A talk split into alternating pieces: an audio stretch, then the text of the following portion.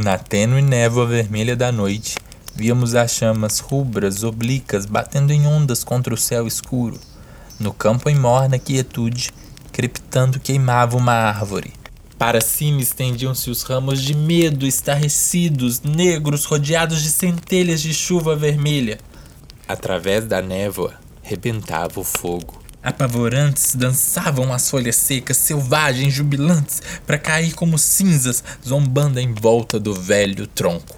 Mas tranquila, iluminando forte a noite como um gigante cansado à beira da morte, nobre, porém em sua miséria, erguia-se a árvore em fogo.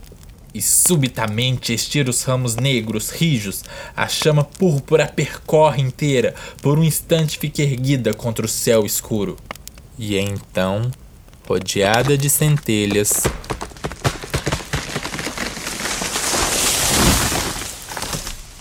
desaba.